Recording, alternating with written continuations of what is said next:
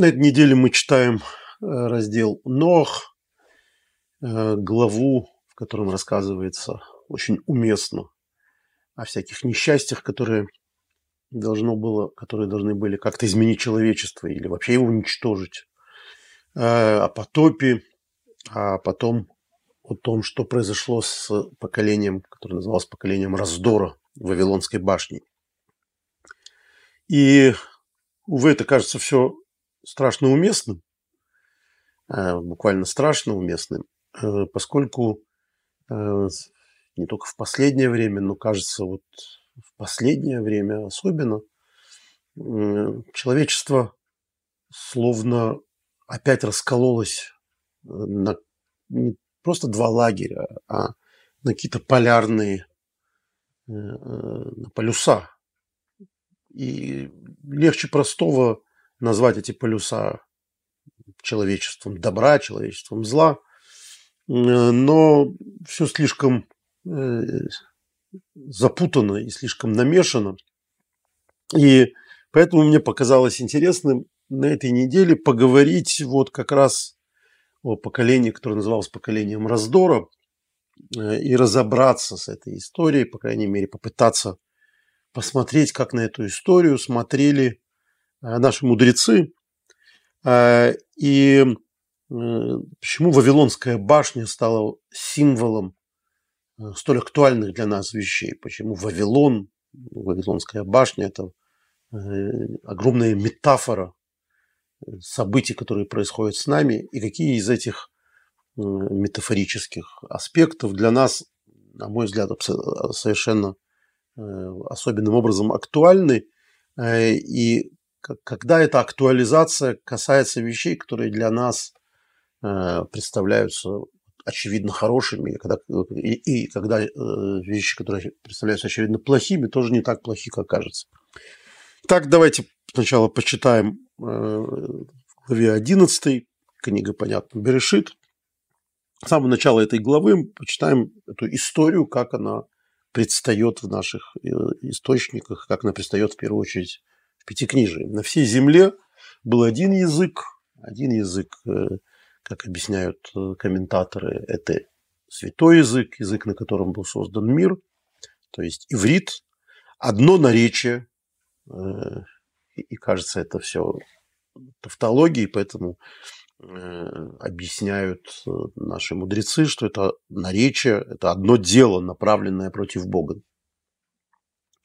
Когда люди двигались с востока, чтобы объясняют наши мудрецы, найти новую область проживания, достаточно большую для них всех.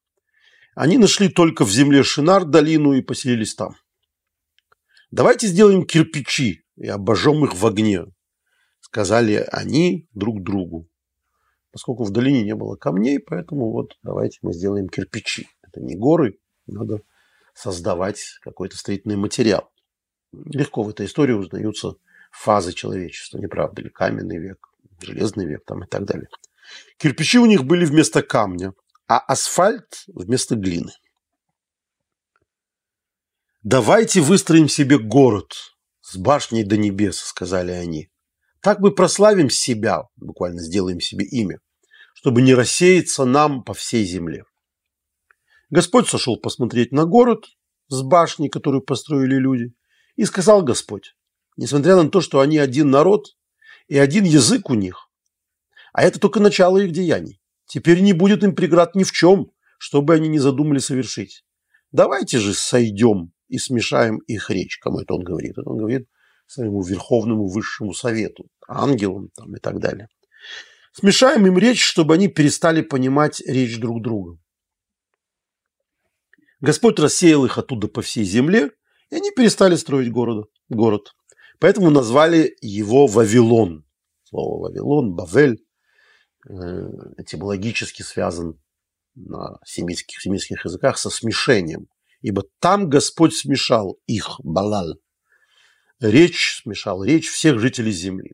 И оттуда рассеял их Господь по всей земле. Тут тоже э, ложатся сюда современные теории про языке, о неком общем языке, который потом стал разделяться на разные группы, э, наречия и так далее. Вот вкратце эта история, которая, согласимся, не слишком понятна. То есть не очень понятно массу вещей. Но давайте сначала почитаем, а, собственно, о чем идет речь. То есть э, какие именно э, события описываются здесь. Ну, давайте сначала почитаем Мидраж. Ну, вот это то, о чем э, мы говорили, читая такой адаптированный перевод. Одно наречие – это буквально дворим ахадим, то есть одни слова, говорят одними словами. Ибо говорили резкие вещи. Ахадим на иврите похоже на хадим, на резкие, острые вещи. То есть они э, были полемистами большими. Так сказали они. Чего они там испугались так вдруг? Вот как об этом говорит Мидраш. Раз в 1656 лет небо расшатывается. Давайте сделаем ему подпорки. Одну с севера, и одну с юга, и одну с запада. А та, что здесь, будет подпирать, подпирать его с востока. Об этом написано и был на все языке один язык, и вот одно наречие слова одни. То есть они вот такие решили задействовать слова. А потом написано, двинувшись с востока, э, что они стали уезжать, двигаясь с востока. Это Берешит 11.2. Мидраж по этому поводу говорит, двинулись с востока, чтобы идти на восток. Как же так? Сказал Раби Элязар, сын Раби Шимона. Тоже надо понимать э, лингвистически, что значит с востока. Отодвинулись от Кадмон. Кедм – восток. Это еще слово Кадмон с этим близко. Это предшествующий миру. То есть от того, кто стоит в основе всего мира. Ушли от Бога, иначе говоря. Сказали они, не хотим мы ни его, ни его божественности. Согласитесь, вот с таким объяснением Мидраша понятнее, собственно, в чем их преступление. Они нашли долину. Раби Иуда сказал, собрались все народы мира, чтобы посмотреть, какая долина вместит их, и в конце концов нашли. То есть все понятно. Сказал Раби Нехемер, что значит нашли. Нашли, имеется в виду, они приводят в связи с этим свое объяснение. Если над, смеш... над, над насмешниками он насмехается. Что это значит? По одной из традиций э, Всевышний позволил им найти такую долину, чтобы дать им возможность совершить грех или воздержаться от него. То есть, чтобы не было форс-мажорных обстоятельств. Хотите место, где вы все поместитесь? Вот вам. В этом смысле сам Всевышний создал условия для греха. То есть тут стоит этический вопрос. Если Всевышний помог им поселиться вместе, какие к ним предшествия, какие к ним претензии и последующего наказания. То есть как бы посмеялся над нечестивцами. А в том-то и дело, что Всевышний создал эти условия, ну, можно сказать, потому что их взгляды э, подвигнули его к тому, чтобы дать им возможность посмотреть, как, как же вы справитесь с этой вашей идеей. Давайте почитаем еще несколько комментариев э, по этому поводу. Итак, э, вот любопытный очень мне показался комментарий Сфорна. Сфорна – замечательный совершенно комментатор. Э, мы о нем часто уже говорили, поэтому я не буду повторяться, но я бы сказал, что из классических комментариев он один из самых актуальных. То есть он такой рассматривающий с точки зрения современного человека. И он говорит так в своем комментарии к этому отрывку, что а то, что они хотели создать, что такое Вавилонская башня, что такое самое высокое место, они хотели создать такое место, где а, такое здание, где э, на пике этого здания будет идол, который будет а, таким образом э, самым высоким местом в мире, таким пиком коммунизма, да, то есть самый великий бог делая таким образом свое место центром для всего мира. Центр мира, пуп земли. Э, таким образом, чтобы, соответственно, кто-то один, вот один полюс в мире мог править всем миром. Это была их задача такая политическая. То есть они хотели создать условия для монополии на, э, если хотите, духовную мир, духовную жизнь в мире. Такой центральный центр цивилизации. Э, вот еще э, он же Сфорно немножко позже говорит так. «А если э, человечество было единым в одном языке и в общей религии, э, то такое единомыслие, оно крайне опасно.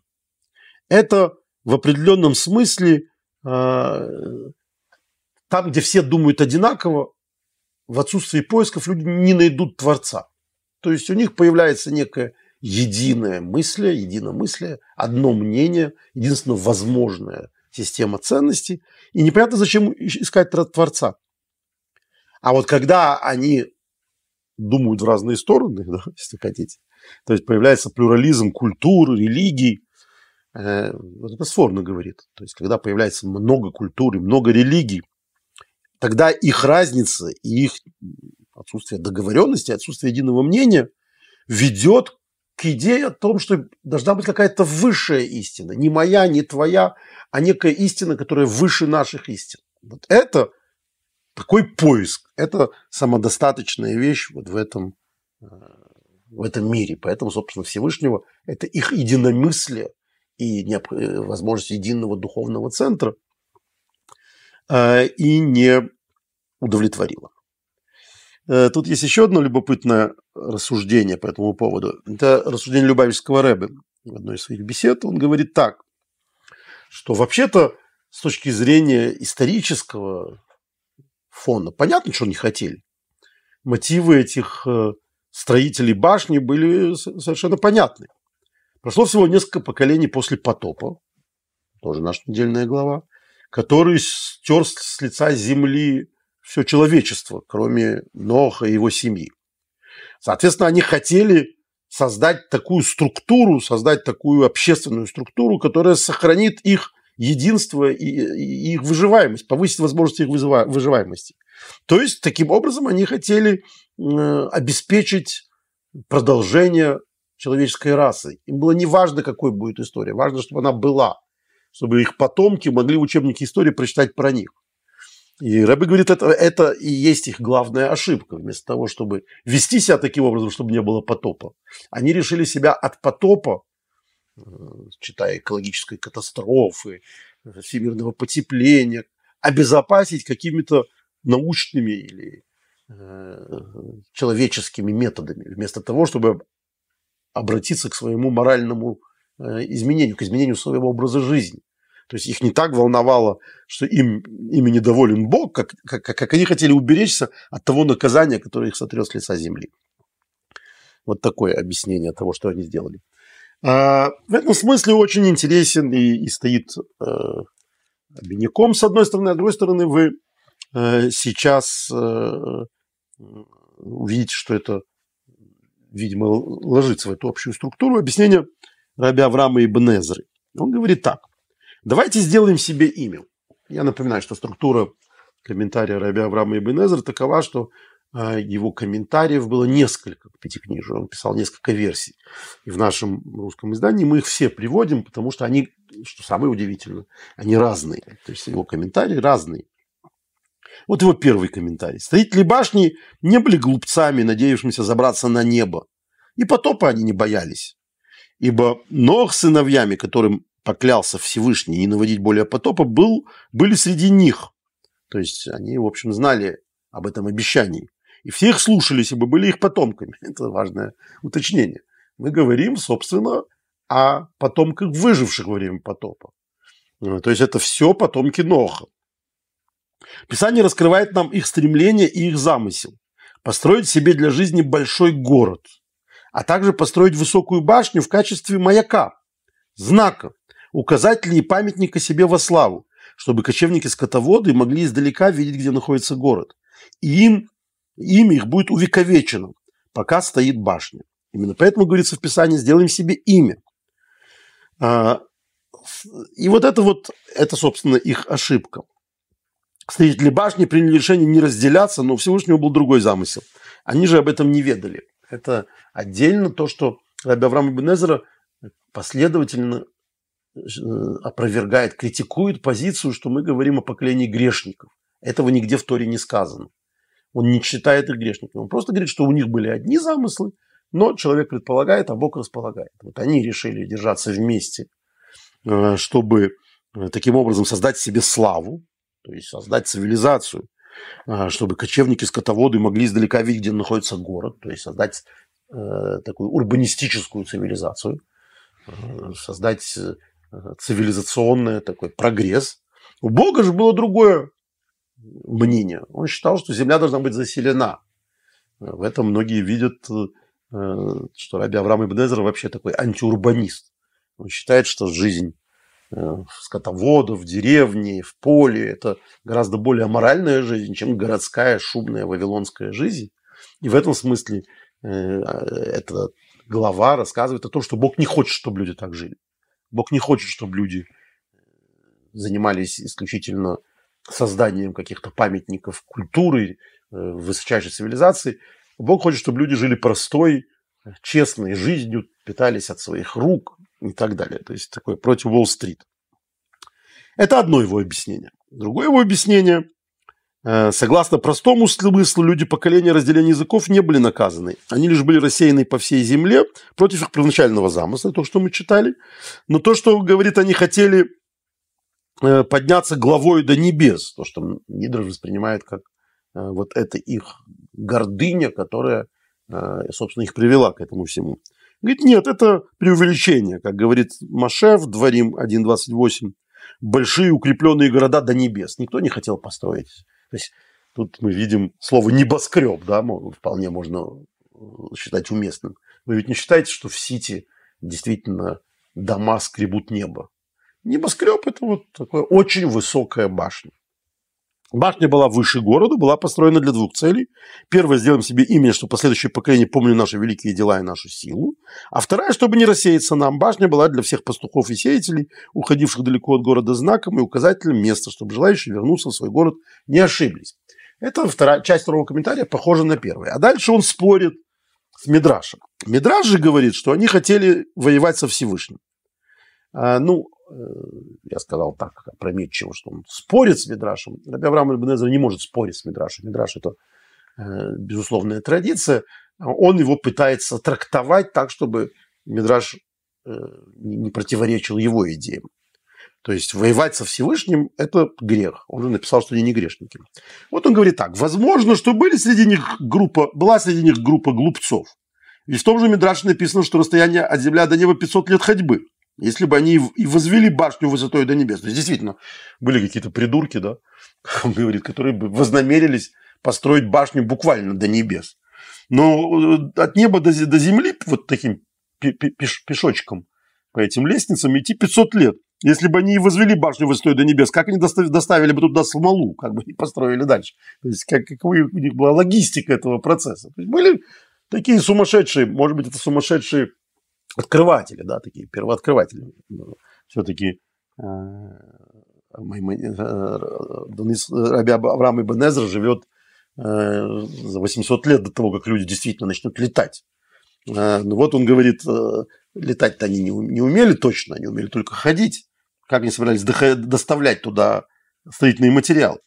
Такую башню не построите за тысячу тысяч лет, за любой вообразимый срок. Можно представить, даже сегодня с нынешней технологией кто-нибудь бы задумался до, до космоса построить здание. Вы не думали, почему никто ни, ни, ничего такого не предпринимает? Неплохая идея.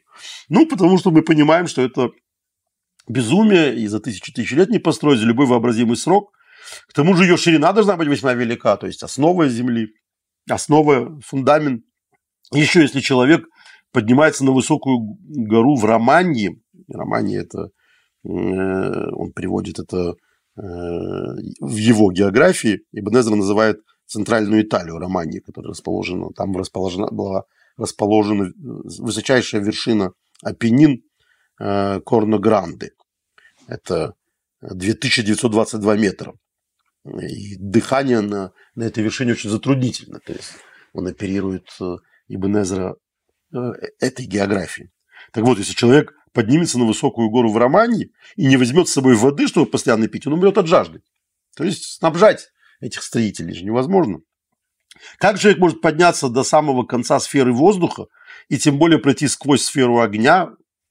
Понятно, что э, Авраам Менезера оперирует научными данными своего мнения, но какие-то из них и до сих пор э, вполне объективно существующие. То есть сфера воздуха, то есть отсутствие атмосферы. Который находится под небесами. Как человек сможет туда подняться? Кроме того, как создание может противоречить, противостоять Создателю? Что он там думал такого? Как человек может воевать со Всевышним? Ведь его душа в его власти. И еще, Нох и Шем жили в те времена, и строители башни были их потомками. Нет, простой смысл этого рассказа.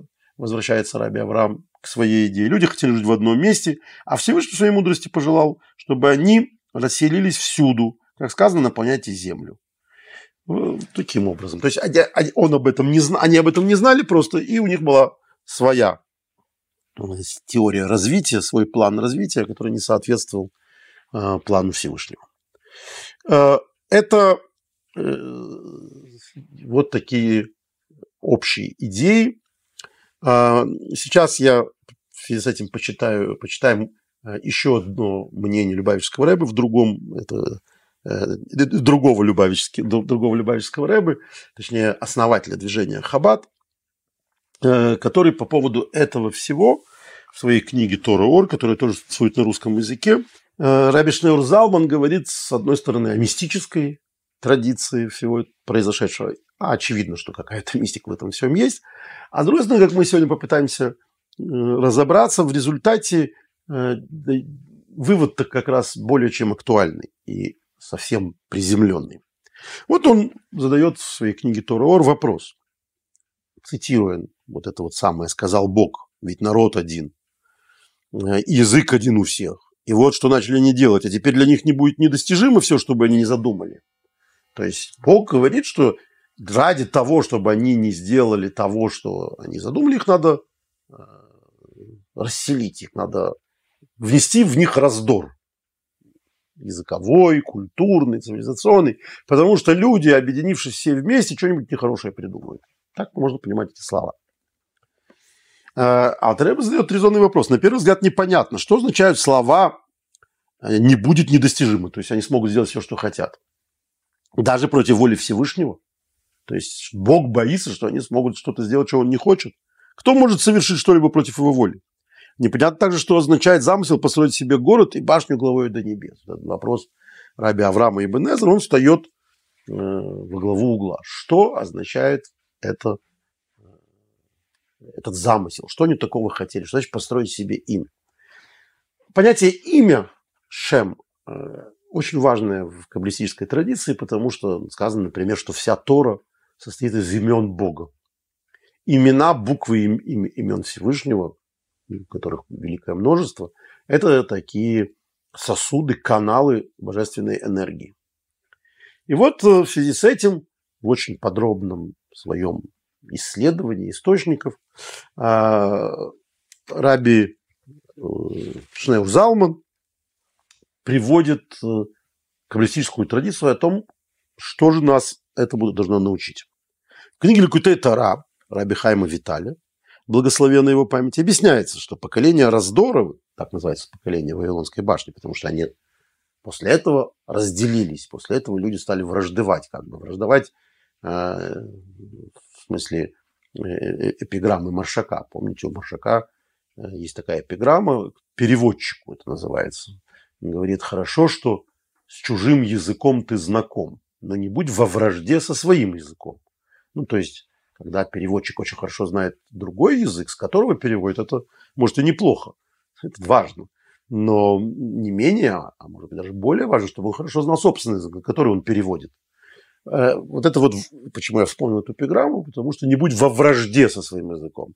Непонимание буквальное, недопонимание на разных языках, это, чего уж в грехах таить, это одна из причин э, раздоров. То есть люди просто друг друга не понимают. Они говорят на разных языках. Иногда э, это буквально на разных языках, но даже говоря на одном языке, они могут говорить на разных языках. У них разная система ценностей, они по-разному относятся к одним и тем же вещам. Э, и, соответственно, э, поколение, когда появилось, появились разные языки, это поколение раздора. Они теперь э, друг друга не понимают, как живописно это рассказывает Мидраж. Вот они строят эту башню, и один другому говорит, дай мне кирпичей, а другой вместо этого льет раскаленную смолу. Ну и, в общем, все начинают в связи с этим ругаться, и как можно так строить. У них больше нет единого порыва. У них больше нет общей цели, потому что они просто не могут о ней договориться, у них нет общего языка, поэтому с точки зрения этой традиции они перестали строить башню ровно потому, что они больше друг друга не понимали. В товарищах согласия нет. Лебедь, рак и щука. Они больше не единый организм. Поэтому это поколение раздора. А, и вот, значит, он, э, как это объясняет Раби Хайм Виталь, э, который э, представляет традицию, объясняет, что поколение раздора вознамерилось привлечь к себе поток божественного влияния, которого они не были достойны путем использования божественных имен. То есть сделаем себе имя, это создадим некую конструкцию, которая заменит божественное благословение, которое приходит естественным путем. То есть так как имена – это каналы божественного благословения, то есть э, это каналы благополучия, мы создадим какую-то свою структуру, которая эти каналы заменит. Почему? Потому что мы вместе, и мы вместе можем это сделать. Это, в свою очередь, объясняется в трудах святого Аризаля и в книге Раби Моши Кардевера «Пардес Римоним». Там говорится, что сеть семь имен Бога, которые Бог запрещает стирать, соответствуют семи качествам Всевышнего. Ну, то есть еще раз, божественные имена – это разные потоки. Вот нам мы взываем к грозному Богу, это один поток божественной энергии.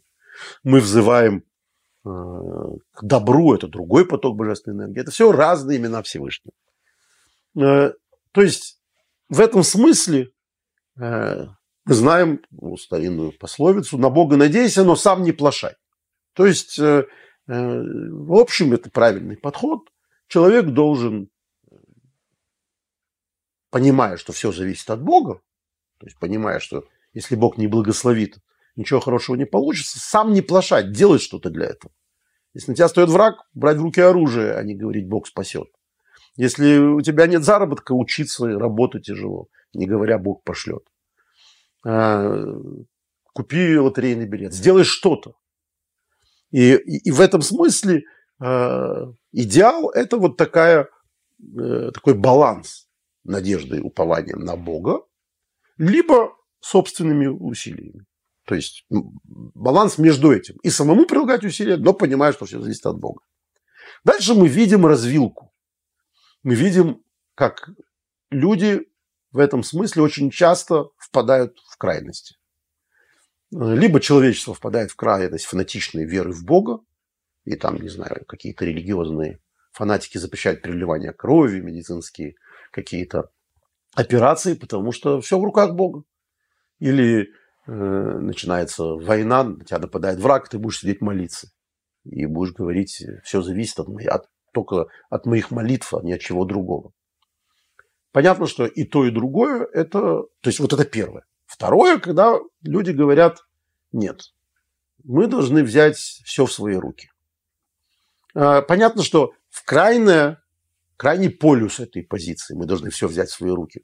Это просто надеяться только на себя, надеяться на науку, на развитие научных достижений, на, если хотите, даже цивилизационную мораль, на создание хороших законов, справедливых, правильных, на э, международное сообщество. Когда мы все станем вместе, и вот когда мы станем единым человечеством, как у Маяковского, да, как один человек, то тогда Бог нам не, не судья, и вообще Бога нет. Говорит э, нечестивец в сердце своем, Бога нет. То есть, чем больше человеку э, удается, тем быстрее он начинает думать, что это ему удается. Кох и воузи написано. Сила рук моих и моя мощь сделала все это. То есть полководец, который добивается больших военных успехов, или держава, которая достигает больших военных успехов. А вполне логически начинает рассчитывать на, на, на силу оружия, начинает рассчитывать на, на победоносную армию, на разведку и, и, и еще много на что. Это вторая крайность. То есть, когда люди в результате, мы помним, я постоянно привожу это в пример, э, когда, по крайней мере, на, на уровне э, планов, на уровне идеологических планов в Советском Союзе было обязательно, значит, повернуть реки. То есть, когда некий выдуманный божественный замысел, Бога ведь нет, будет служить людям. Мы заставим, мы цари природы, мы заставим природу действовать. Это полярная история. Зато э, мы разворачиваем реки. Но в этой полярности очень много промежуточных стадий. Промежуточные стадии упования на себя, упования на себя в лучшем смысле этого слова. То есть мы, как человечество, должны, потому что можем, постоянно развиваться, доходить до каких-то новых этапов, доходить до каких-то новых моральных высот. Тысячу лет назад в мире не существовало практически на государственном уровне понятия социальной ответственности.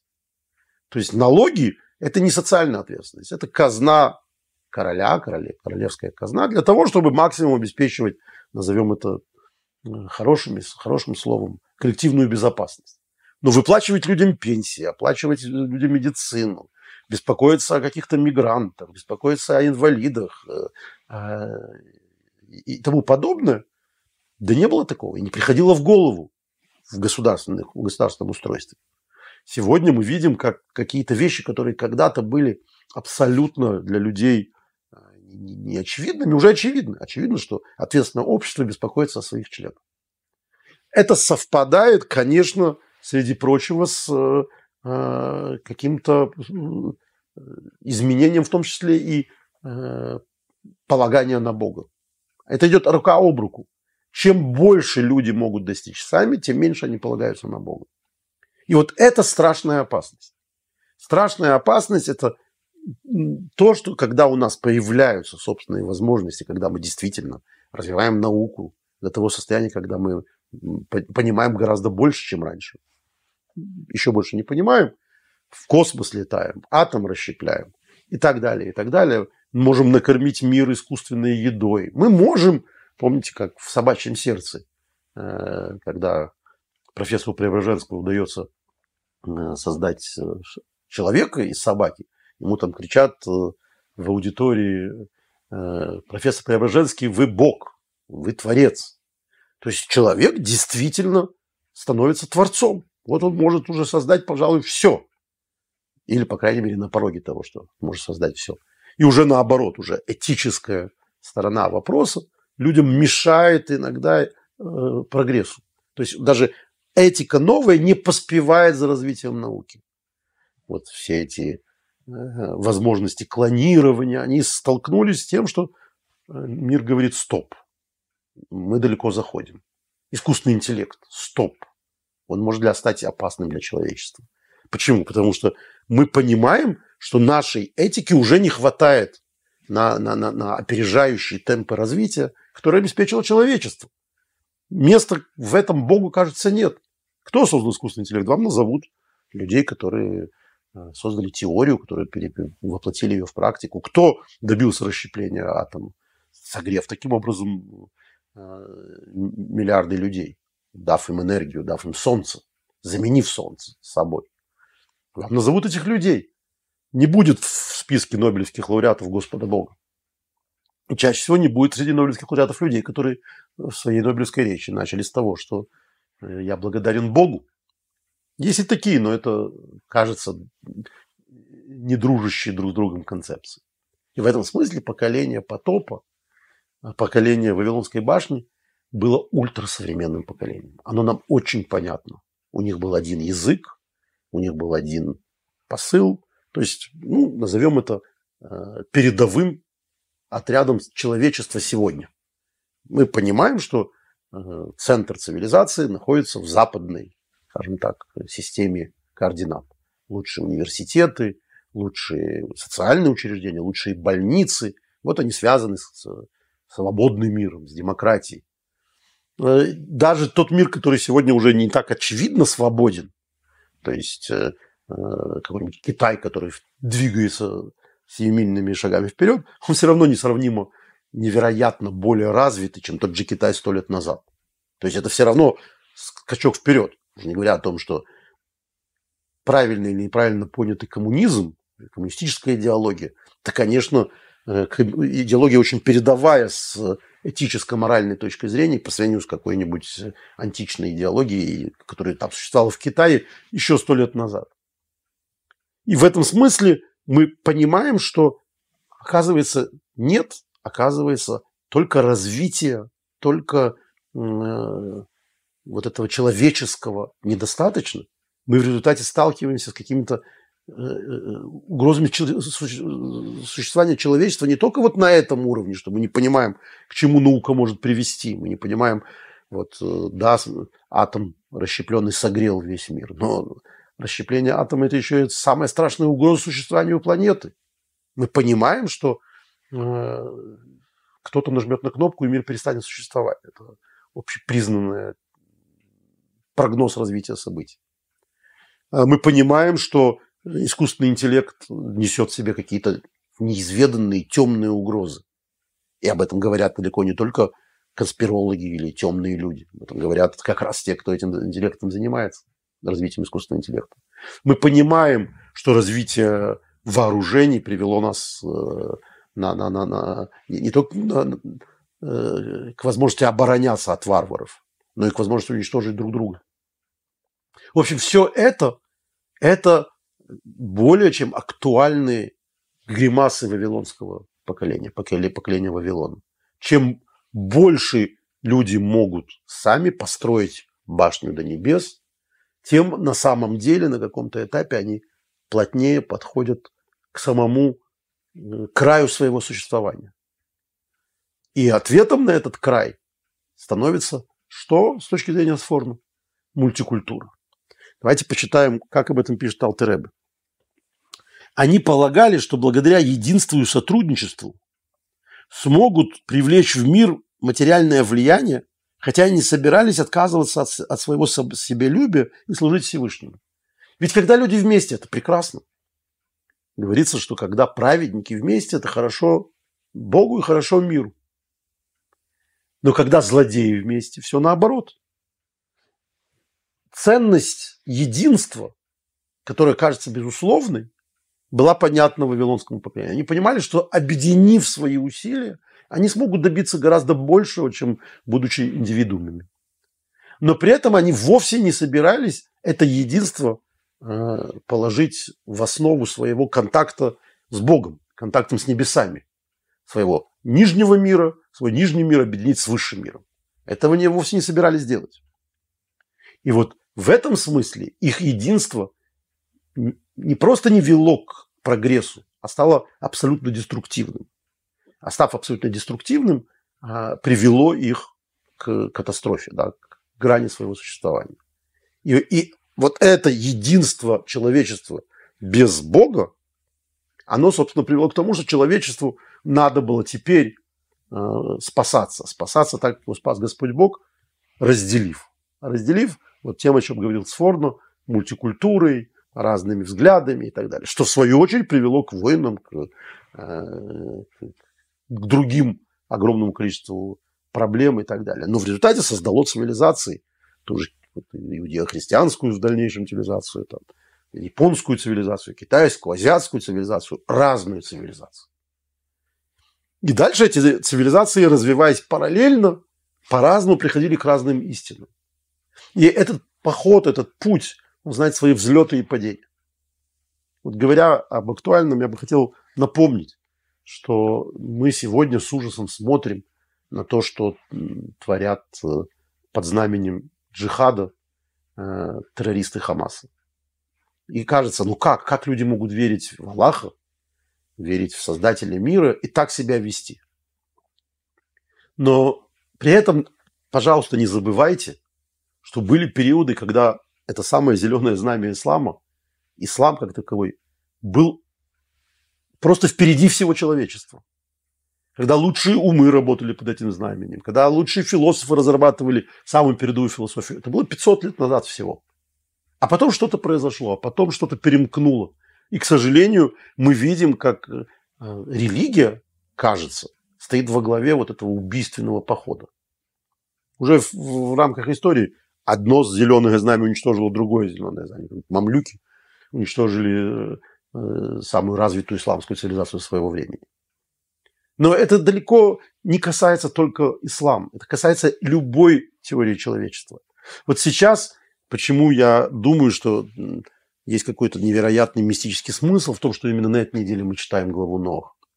Потому что мы видим, как все совершенно э, не очевидно, что мы вдруг видим, что и свободное, кажется, либеральное человечество, основано на гуманитарных признаках, на принципах, на гуманных принципах, она, а, а, а, оно вдруг начинает понимать человека ненавистические, совершенно очевидные зверства принимать в качестве э, того, что можно понять и простить, и вообще э, сами виноваты. Вот я в связи с этим э, прочитаю поразившие меня сообщения, которым, которые я прочитал у одного из своих э, респондентов, э, Лены Кадиевой. Вот она, она сделала, делала такую подборку. Э, поселенцы не гражданские. Это не так сложно усвоить. Ну, переведем. Поселенцы, то есть люди, которые живут в этих самых кибуцах, которые, которых резали на куски и сжигали живьем. Они не гражданские написала в Твиттере профессор Ельского университета.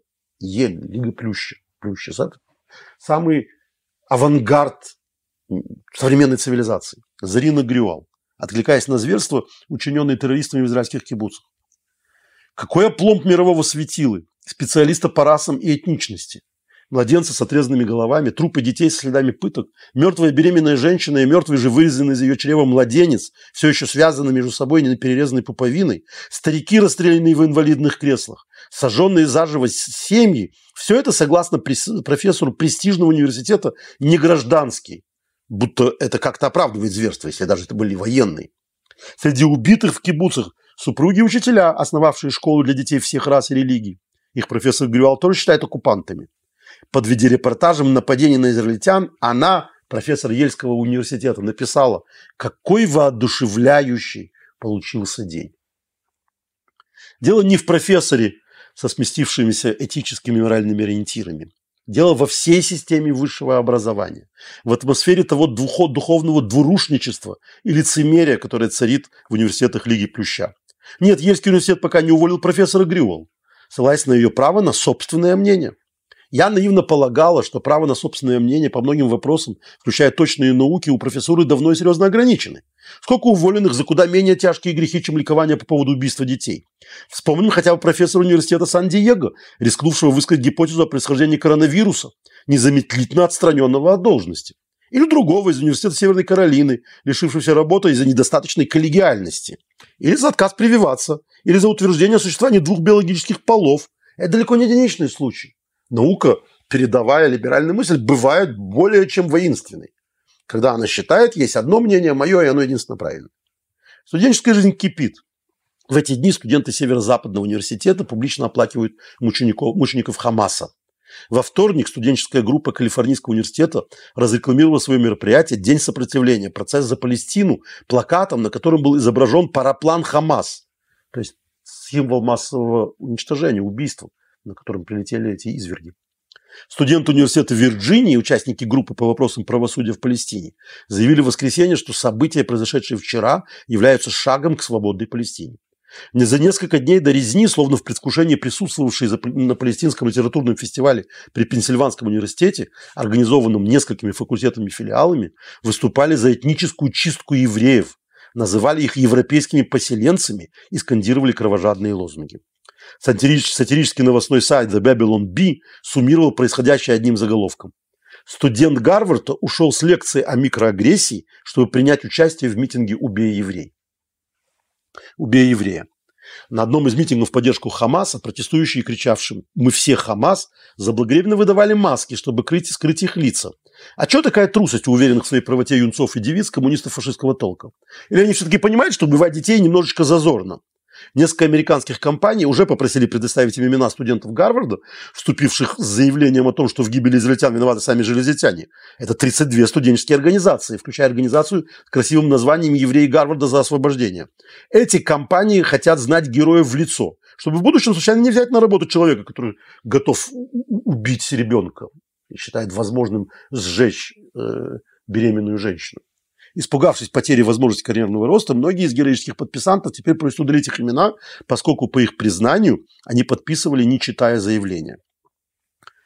Эхом Блумбергу известный экономист и бывший президент Гарварда Ларри Саммерс написал в Твиттере, пожалуйста, сделайте глубокий вдох. Многих в этих группах никогда не видели этого заявления, как оно было опубликовано. В некоторых случаях одобряющие не понимали, что именно они одобряют. Вероятно, некоторые были наивны и, и, и глупы. Нет, это не, не наивность и не глупость. В ответ на резню в Израиле президент Корнеллского университета сообщила, что невозможно реагировать на все мировые трагедии. Действительно, невозможно же реагировать на такие мелочи, как массовое убийство безоружных. Аналогично президент Северо-Западного университета заявил, Северо-Западный университет не намерен делать институциональные заявления. Временный президент Стэнфорда Ричард Саллер и проекта Дженни Мартинес счита, отчитались, что хотя и осуждают терроризм с моральной точки зрения, считают важным, чтобы университет как институт в целом воздерживался от принятия институциональных позиций по сложным политическим или глобальным вопросам. Ну, вы понимаете, что происходит все в центре мировой цивилизации? Что в этих же университетах, э, если кто-либо заявит, например, что-то против геев, или что-то против э, трансгендеров, они будут заканцелены немедленно, их не пустят ни в одно приличное общество. Но люди, которые могут сказать, что сжигать детей оправдано, и что в этом виноваты сами израильтяне, это, видите ли, глобальное право на самовыражение. Зато во вчерашней статье профессор Колумбийского университета Джозеф Масад, довольно быстро разобравшись с темой, не скупясь на эпитеты, назвал действия террористов Хамаса восхитительными, поразительными, потрясающими, невероятными и, главное, инновационными Видимо, Хамасу следует ожидать присуждения Нобелевской за подобную инновацию. Наши профессуры и их студенты помогут им в этом. Ну и вот много всего такого. Это Вавилон. Это единство, единство мнений. И в этом очень хочется усмотреть антисемитизм, в этом очень хочется усмотреть э, э, предубежденность. И, конечно, все это в этом есть, потому что, э, скажем, американская, английская футбольная лига – которая все стадионы окрашивала в цвета национальных флагов после 11 э, сентября Америки, или французских, или мадридских, заявила, что не намерена вмешиваться в арабо-израильский конфликт никакую солидарность с убитыми детьми выражать не собирается. Конечно, это антисемитизм. Конечно, это страх. Но больше всего это похоже на мораль, которая опередила самую себя. Она не в состоянии разобраться с тем, что такое хорошо, что такое плохо. В этом единстве нет Бога. В этой этической системе гуманности и так далее не осталось места для Бога. Раз не осталось места для Бога, раз нет этого баланса между упованием на Творца и на его нормы а, и уверенностью в собственных возможностях устанавливать моральные ценности, которые тоже необходимы, а, общество должно развиваться. Вот этого баланса нет. Либо это, либо это. И на выходе мы получаем либо убийц, либо тех, кто их оправдывает. Э, кажется, среди всего прочего, что человечество э, стоит опять на, на пороге своей цивилизационной ямы. Э, мы себя, по-моему, несколько поисчерпали в послевоенную эпоху, когда Европа, Америка искали какие-то новые моральные основы. И боюсь, что наша недельная глава нам рассказывает о том, что результатом этого а, станет дисперсия, станет полное разделение, полная уверенность в том, что правды нет нигде, полное отсутствие доверия государственным или культурным институциям, а, отсутствие доверия к религиозным авторитетам. Не будет никакого единства мнений. И люди будут опять идти по этому же кругу, по этой же спирали одна надежда, что мы-то уверены, что э, у этого всего замысла есть автор. И мы одумаемся. И мы обязательно опять придумаем что-нибудь хорошее. Э, и будет новое Синайское откровение, в том смысле, что мы опять прислушаемся к голосу Творца, который говорит нам о том, что Бог управляет всем, но у нас есть возможность быть с Ним партнерами. А, объединив собственные интеллектуальные усилия, собственную науку, собственную мораль с божественной. Хороших нам всем новостей и дай Бог нам отойти от этой пропасти.